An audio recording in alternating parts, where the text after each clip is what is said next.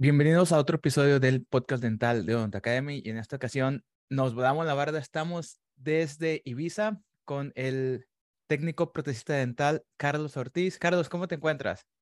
¿Cómo estamos? Encantado de estar con ustedes.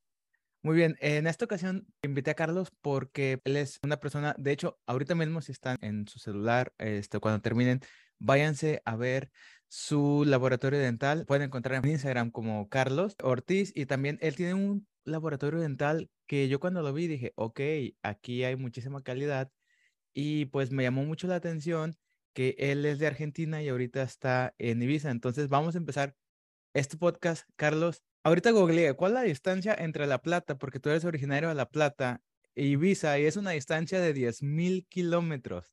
Entonces, cuéntame un poquito de tu historia, o sea, ¿cómo fue que tú te interesaste en la prótesis dental y ser un laboratorista de alta calidad y cómo fue que tú llegaste hasta Ibiza?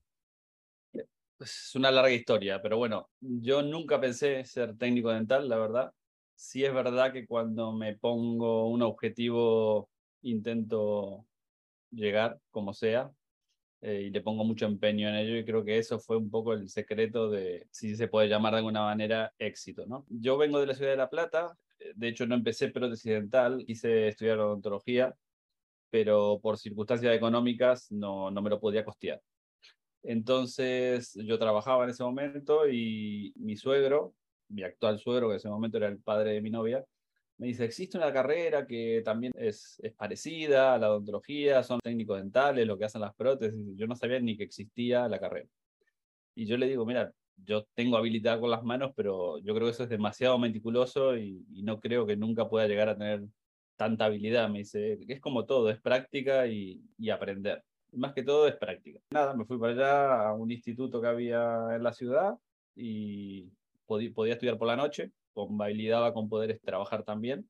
Así que empecé, empecé, hice, en su momento eran dos años, coincidió con que yo tenía familiares no en Ibiza, sino en Formentera, que es la isla que está justo al lado, más pequeñita. Mi bisabuelo era de aquí. Y contacté con la familia y tal, y, y empezó un sueño como de viajar a España, porque en una época muy lejana, los argentinos que habían venido a España a nivel odontológico, odontólogos que habían venido de Buenos Aires, les había ido muy bien.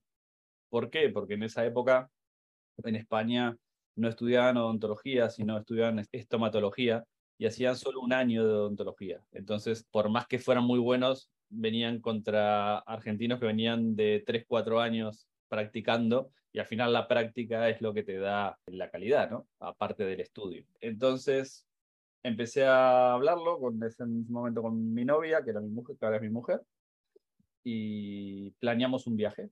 Entonces vinimos, me gradué el 22 de diciembre y el 26 me tomé un avión para España y ahí empezó mi, mi odisea.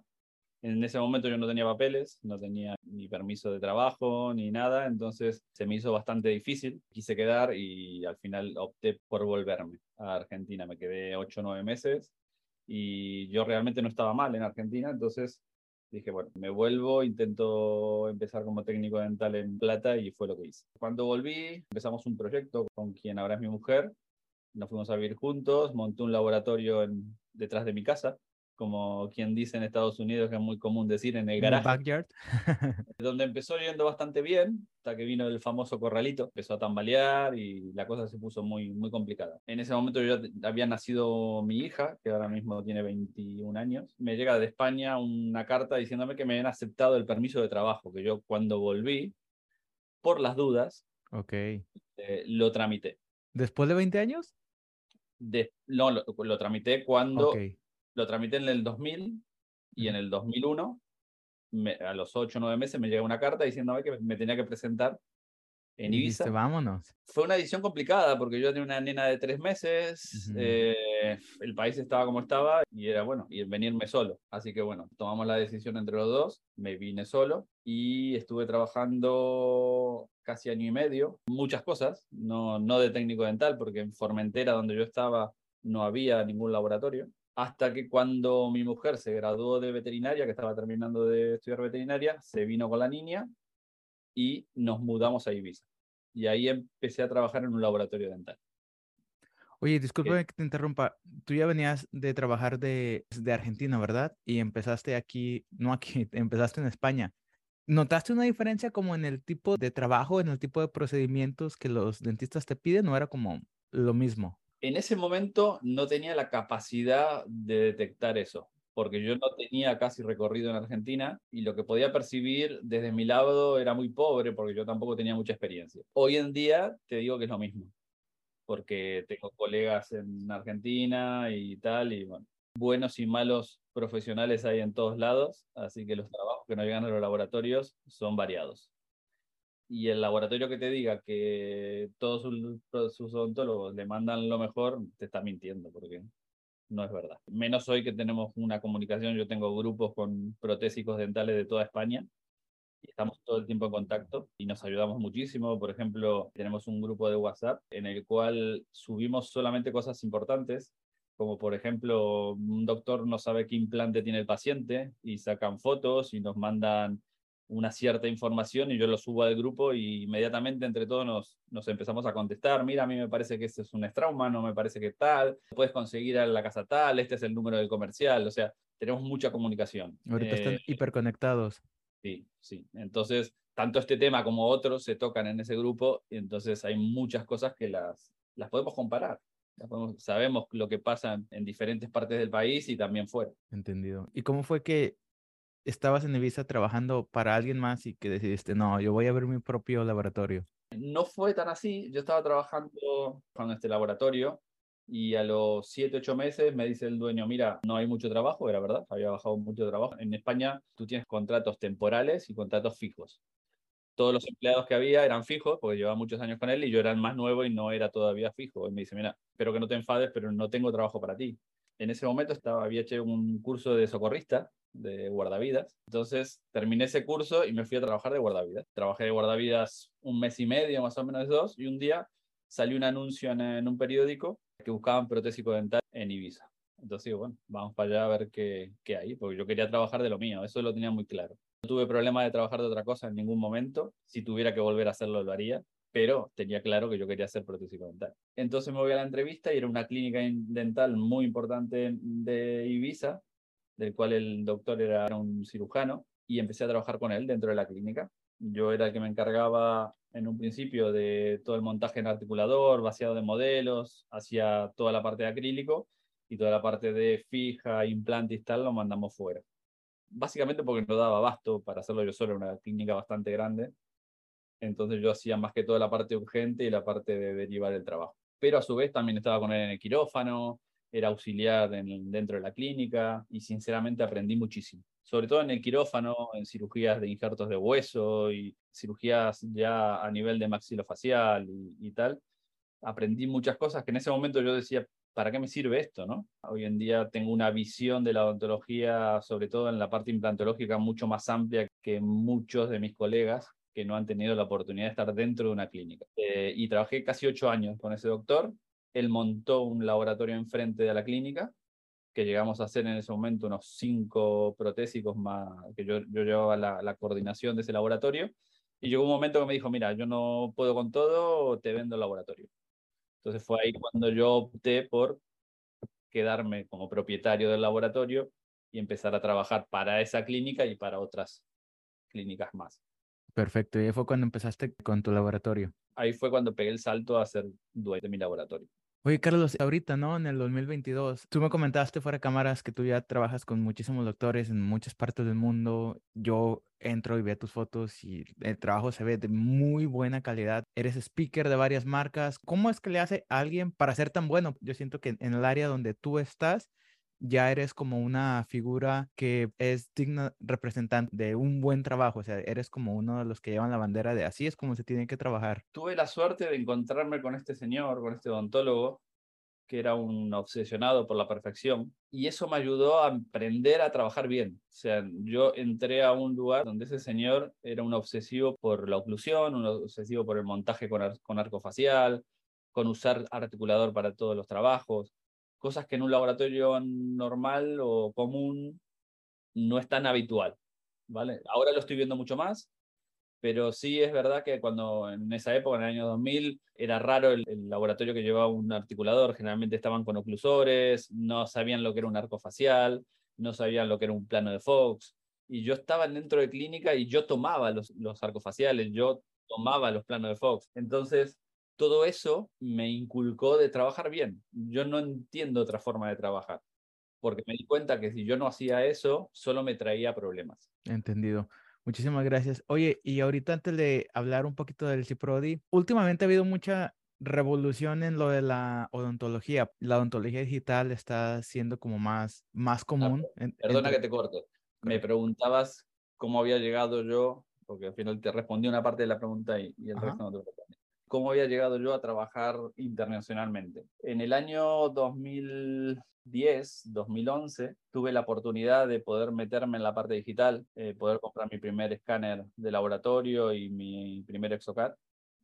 Y fue cuando empecé a ver que había una odontología que iba a venir que no, no entendía de la parte solamente manual del laboratorio y que mucha gente iba a quedar fuera. Entonces aposté por eso, entendía que me quedaban muchos años de pared de trabajo y si no me subía, como dicen aquí, si no te subes al carro de el carro pasa y luego ya no puedes subir o cuando subas quizás sea tarde. Y fue ahí cuando empecé a interesarme en lo digital. Fue un proceso difícil porque yo ya era analógico, ya tenía un, totalmente montado un, laboratorio analógico y pasar de analógico a digital, el que te diga que es fácil te está, diciendo, te está mintiendo porque es un trabajo bastante duro, bastante duro. Eh, lo que ves en un ordenador, una computadora, no tiene nada que ver con lo que tocas con las manos y pasar de una cosa a otra es difícil. Nos costó casi un año poder trabajar y conseguir la misma calidad que teníamos con la mano en la parte digital, pero bueno, lo, conseguimos. Luego todo empezó a expandirse, redes sociales, me empecé a ser un poco más conocido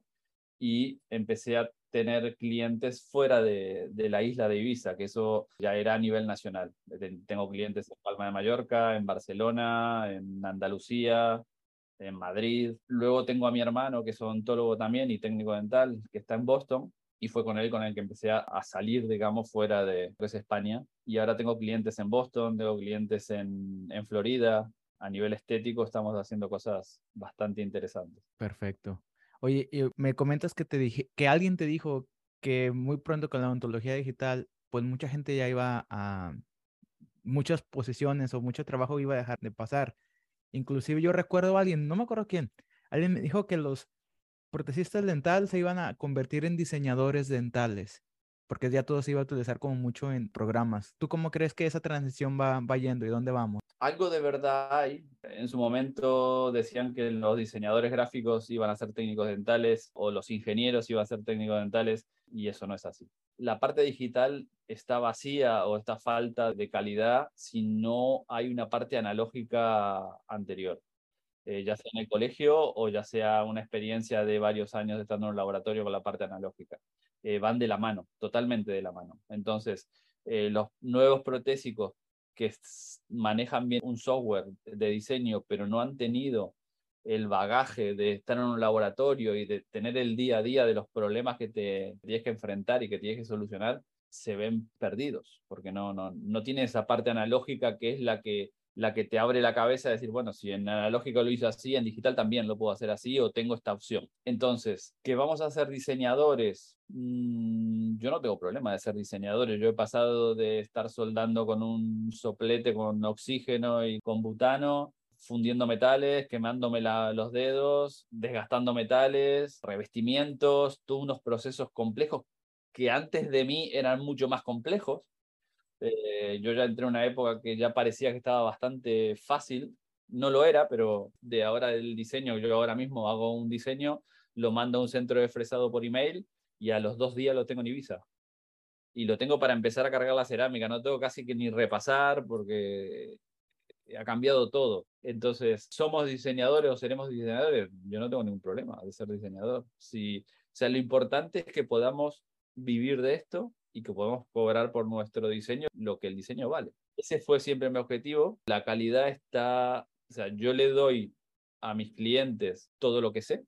Yo por año, aparte de dar cursos hasta la fecha, no he hecho menos de dos o tres cursos por año con los mejores protésicos del mundo, que he tenido la suerte de poder estar en Europa y, y han venido aquí y he tenido la suerte de poder asistir.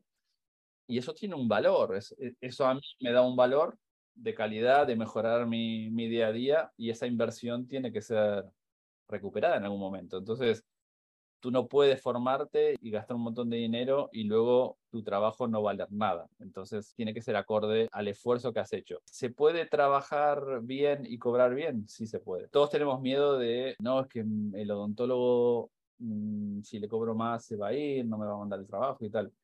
Sinceramente, yo, la relación técnico-clínico es como la relación de una pareja. O sea, claro, es como comunicación. Entonces, si a mí un odontólogo me deja por 10 euros menos que le cobre otro protésico, no me está valorando a mí como protésico, está valorando otra cosa. Entonces, yo tengo la suerte que la gente con la que trabajo valora lo que hago. Sinceramente, no, no soy extremadamente caro. No soy el más barato, pero no soy el más caro. Creo que el precio va a lo que se entrega. Sí tengo la certeza de que mis clientes, cuando se, se sientan en la silla a instalar las prótesis que yo hago o que mi equipo hace, tienen la tranquilidad que hay materiales que están certificados, procesos de fabricación son los correctos y tienen una garantía. Y eso, para mí, ellos me dicen, yo prefiero dormir tranquilo y saber lo que he puesto y no estar pendiente de que ese paciente, por pagar lo más barato, eh, lo tenga en la silla tres, cuatro veces y al final eso es carísimo. Las horas de silla de un clínico cuesta dinero. Tiempo, estrés. Cuanto menos tiempo el paciente esté después del tratamiento en la clínica, mejor. Perfecto, muchísimas gracias. Muy bien, y ahora me gustaría cambiar un poco el tema y me gustaría saber, primero antes que nada, quiero que me expliques qué es el CIPRODI, el eh, Congreso Internacional de Prótesis Dental en Ibiza, pero apenas, discúlpame si me equivoco, apenas van en su tercera edición, la van a tener en octubre, ¿verdad? Entonces, quiere decir que es algo nuevo, entonces, yo sé que tú estás muy bien involucrado ahí, entonces, ¿por qué no nos cuentas un poquito del CIPRODI? Te cuento, dentro de toda esta vorágine de, de, tener que buscarme la vida, como dicen aquí en España, para poder formarme estando en una isla, Ibiza no tenía o no tuvo nunca un colegio que nos otorgara cursos y tal, porque de hecho la isla de Ibiza está comandada por la isla de Palma de Mallorca, que es la capital de todas las Islas Baleares, entonces, para ir a un curso yo siempre tuve que tomar un avión. De ahí sale la necesidad de tener en Ibiza, por lo menos cada dos años, un lugar donde puedan formarse tanto clínicos como técnicos, como auxiliares y como higienistas. Esa idea nació de mi necesidad personal de seguir formándome y entendía que el resto de la gente necesitaba formarse, porque también Ibiza cuando yo llegué, ahora no, no es así, pero en ese momento era como muy de pueblo, era como todo muy, muy, muy local. Muy local. La gente le cuesta mucho moverse, salir de la isla. Entonces yo venía de fuera y yo esa, esa sensación de moverme no, no era un problema para mí. Era más que un problema, una necesidad. Y claro que para mí salir de la isla me costó no menos de mil, mil, mil quinientos euros cada vez que he salido y yo cobraba, en ese momento cobraba un sueldo de 1.300, 1.400. Yo me he gastado un sueldo entero en hacer un curso. Y claro, en su momento amigos me decían, pero tú estás loco, ¿cómo te vas a gastar el sueldo entero en hacer un curso? Porque que es la única manera de que yo salga de, de donde estoy y pueda progresar. Lo sacaba con la tarjeta de crédito, lo pagaba en cuotas y tal, pero mi objetivo era claro, yo sabía dónde quería llegar. Entonces se me ocurrió fundar Ciprodi, el municipio de, de Ibiza, eh, empecé a hablar con los ayuntamientos, o sea, con la municipalidad, que es, el ayuntamiento aquí, a ver qué ayudas podía tener. La verdad que se involucraron muchísimo conmigo, me dieron un palacio de congresos que es espectacular, tiene 4.000 metros cuadrados, me lo cedieron en las tres ediciones. Luego el Consejo de Ibiza también eh, nos ayuda. Las instituciones de la isla se han volcado porque también entienden de que Ibiza tiene esa fama de fiesta nada más y de mala vida y entre los políticos de algunos departamentos de la isla quieren empezar a cambiar eso y poder tener un turismo también de calidad y un turismo de formación. Entonces nos involucramos entre todos en esto y lanzamos el primer CIPRODI que con el ansia de que sea muy, muy bueno, terminé trayendo a 18, 19 ponentes de un nivel bestial. Estuvo aquí Willy Geller, que es el fundador del grupo Oral Design, Estuvo aquí el doctor Aníbal Alonso, que es uno de los, eh, los argentinos. odontólogos más prestigiosos de Latinoamérica en oclusión. Iván Roland, que es un odontólogo que está en Brasil, que es brasileño boliviano. Con las manos es buenísimo. Hubo una cartera ahí, Javier Pérez, Oral Design, o sea, Íñigo Casares, bueno, estuvo ahí. Tuve la suerte de cuando yo fui haciendo cursos, tener una amistad con esta gente y luego cuando he tenido la oportunidad de levantar el teléfono y decirle, señores, quiero formar esto, necesito que me ayuden, tienen que estar aquí eh, para ayudarme en Ciprodi y todos me dijeron que sí. Y así nació Ciprodi. En, ese, en la primera edición hicimos tres días. El primer día que fue jueves había talleres de formación y el viernes y el sábado era congreso. En la segunda edición hicimos dos días porque talleres no habían cuajado como gustaba a mí entonces hicimos dos días de formación y en la tercera edición vamos a hacer talleres en simultáneo. Vamos a hacer dos días en los cuales va a haber eh, charlas tanto de técnico como clínicos como en, conjunto, porque el corazón de Ciprodi es el trabajo en equipo. El corazón de Ciprodi es eh, la comunicación clínica laboratorio. Muchos de los ponentes de Ciprodi son clínicos y técnicos, entonces pueden ver y pueden explicar la prótesis dental y la odontología desde otro punto de vista. Y nada, en eso estamos, con mucha ilusión. Ahora el 7 y 8 de octubre lo pueden ver en la página de Ciprodi. Hemos conseguido hasta pack con hotel, entrada, en hoteles cuatro estrellas, descuentos para alquileres de coche. La verdad que cada vez se va haciendo más grande y la gente va viendo lo que es IPRODI, viendo lo que significa para Ibiza y nos va apoyando mucho más.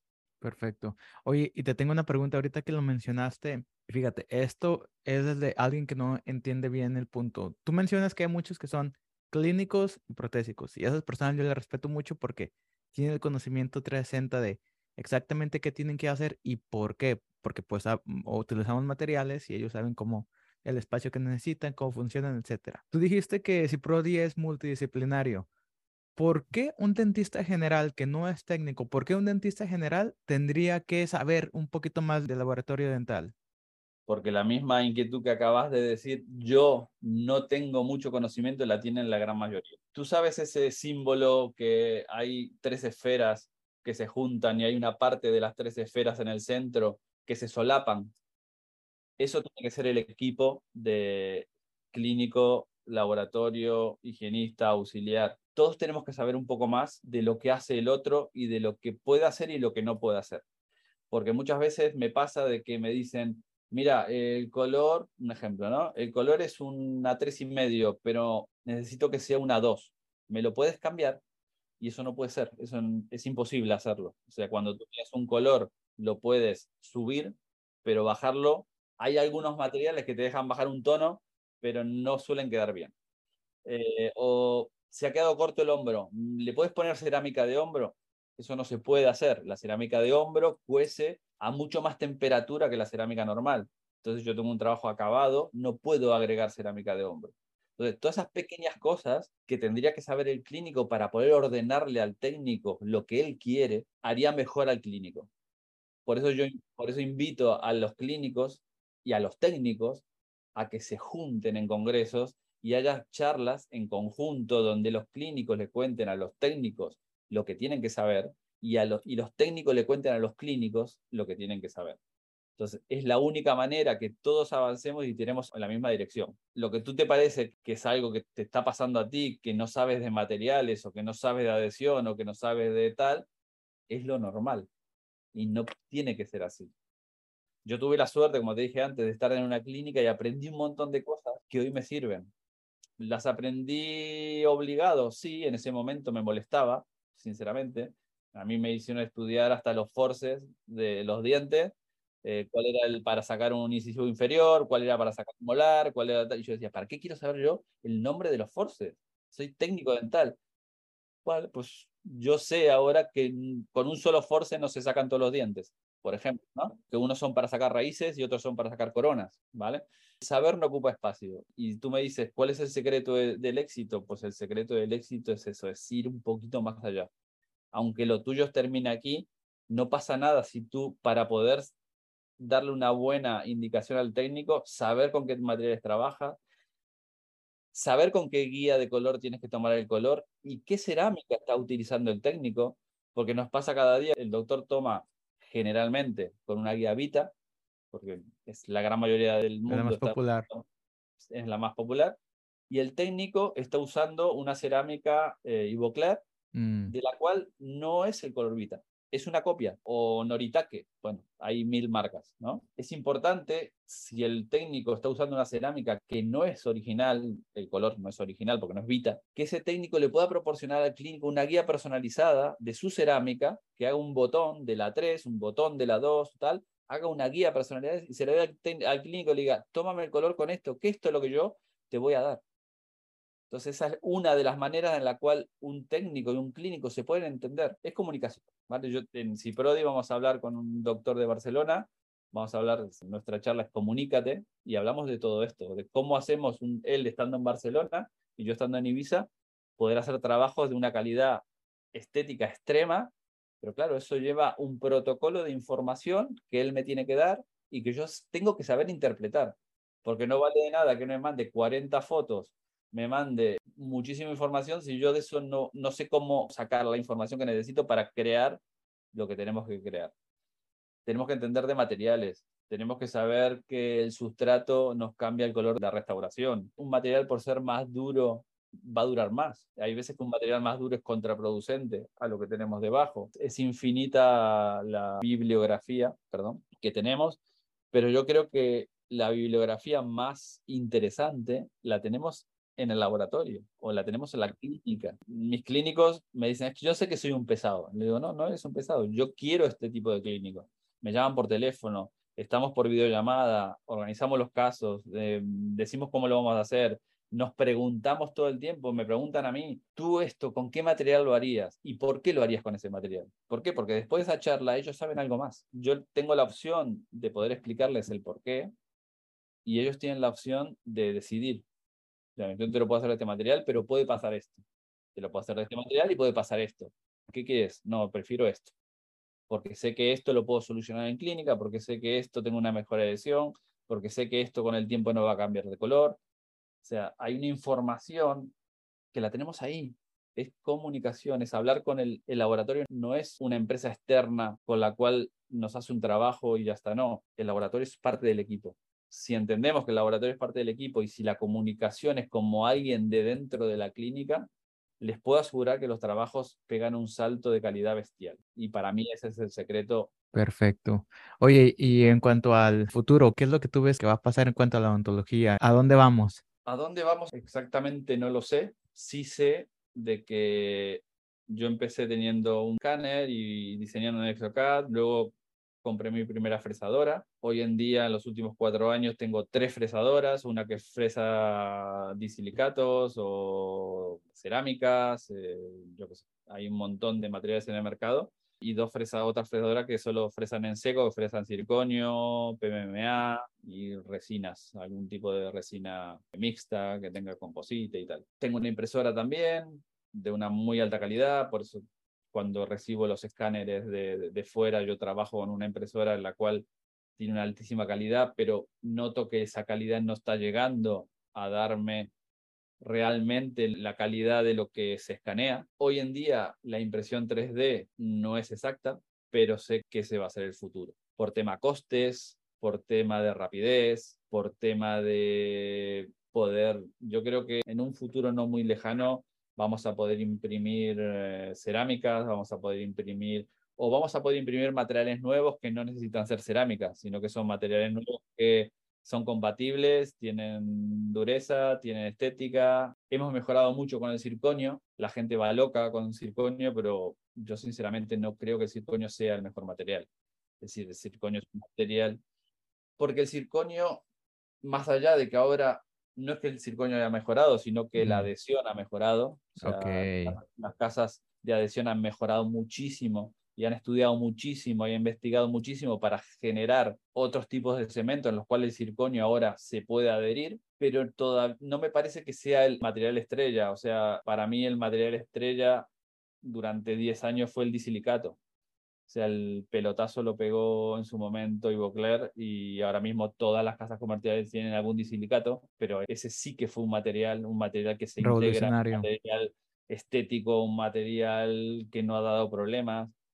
El circonio tiene una corta vida, sabemos que no podemos hacer, que no tolera el estrés, que se rompe. Ahora las rehabilitaciones las estamos intentando hacer con unas barras internas en metal para no tener ese problema. A mí el material que años de años y años funcionó y sigue funcionando es el metal precioso, o sea, el, oro. Nosotros hacíamos coronas de metal cerámica con semiprecioso y la adaptación a los márgenes que podíamos conseguir con ese metal, porque solamente con pasarle fresas y peinarlo podíamos generar que ese, ese margen se pegara a la impresión. Eso no lo podemos conseguir con una fresadora. Tú coges unas lupas y te pones a ver en macro y ves que hay gap. No es lo mismo que ahora los cementos compensan algún gap, tenemos materiales, los cementos antes se diluían, ahora duran más.